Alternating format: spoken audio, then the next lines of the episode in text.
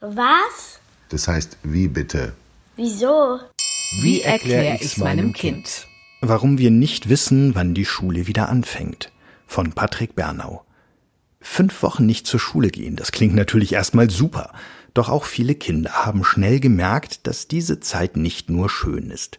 Das Kino ist geschlossen, die Freunde zu besuchen ist nicht erlaubt, die Großeltern auch nicht, und das Lernen funktioniert auch nicht immer so gut wie in der Schule.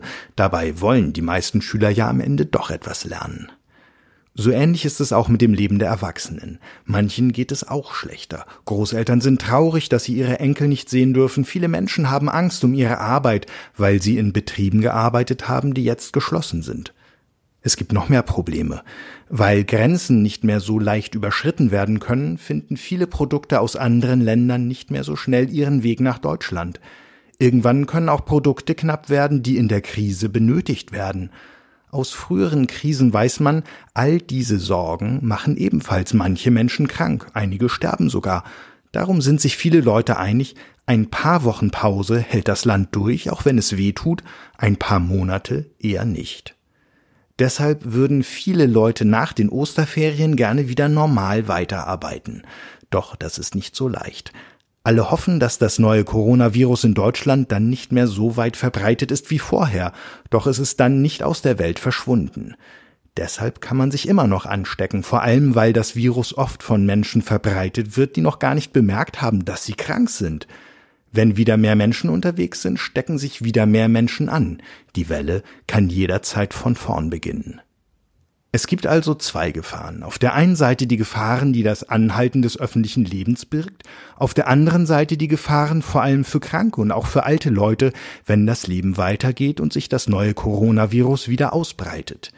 Viele Menschen wollen zwischen diesen Gefahren nicht abwägen. Es fühlt sich so an, als würde man entscheiden, welchen Menschen es schlecht gehen soll gar nicht schön. Also suchen Politiker und Wissenschaftler jetzt nach einem Weg, wie beides gleichzeitig geht. Das Land wieder ans Laufen zu bringen und die gefährdeten Menschen zu schützen. Dafür gibt es mehrere Ideen. Wenn Deutschland wirklich nur noch sehr wenige Coronavirus-Infizierte hat, können die Behörden jeden einzelnen Infizierten zu Hause unter Quarantäne stellen, so wie in den ersten Wochen der Krise. Vielleicht gibt es auch bald neu entwickelte Tests, mit denen jeder schnell herausfinden kann, ob er das Virus hat und lieber zu Hause bleibt. Vielleicht werden Restaurants wieder geöffnet, aber Großveranstaltungen wie Popkonzerte bleiben erstmal verboten. Was genau passiert, darüber diskutieren Politiker und Wissenschaftler gerade. Wie sie sich entscheiden, das wird auch davon abhängen, ob das Coronavirus in den nächsten Wochen wirklich zurückgedrängt wird. Helge Braun, ein enger und einflussreicher Mitarbeiter von Bundeskanzlerin Merkel, hat schon gesagt, die jungen Leute dürfen sich wahrscheinlich zuerst wieder frei bewegen. Das sind doch schöne Aussichten für die Kinder.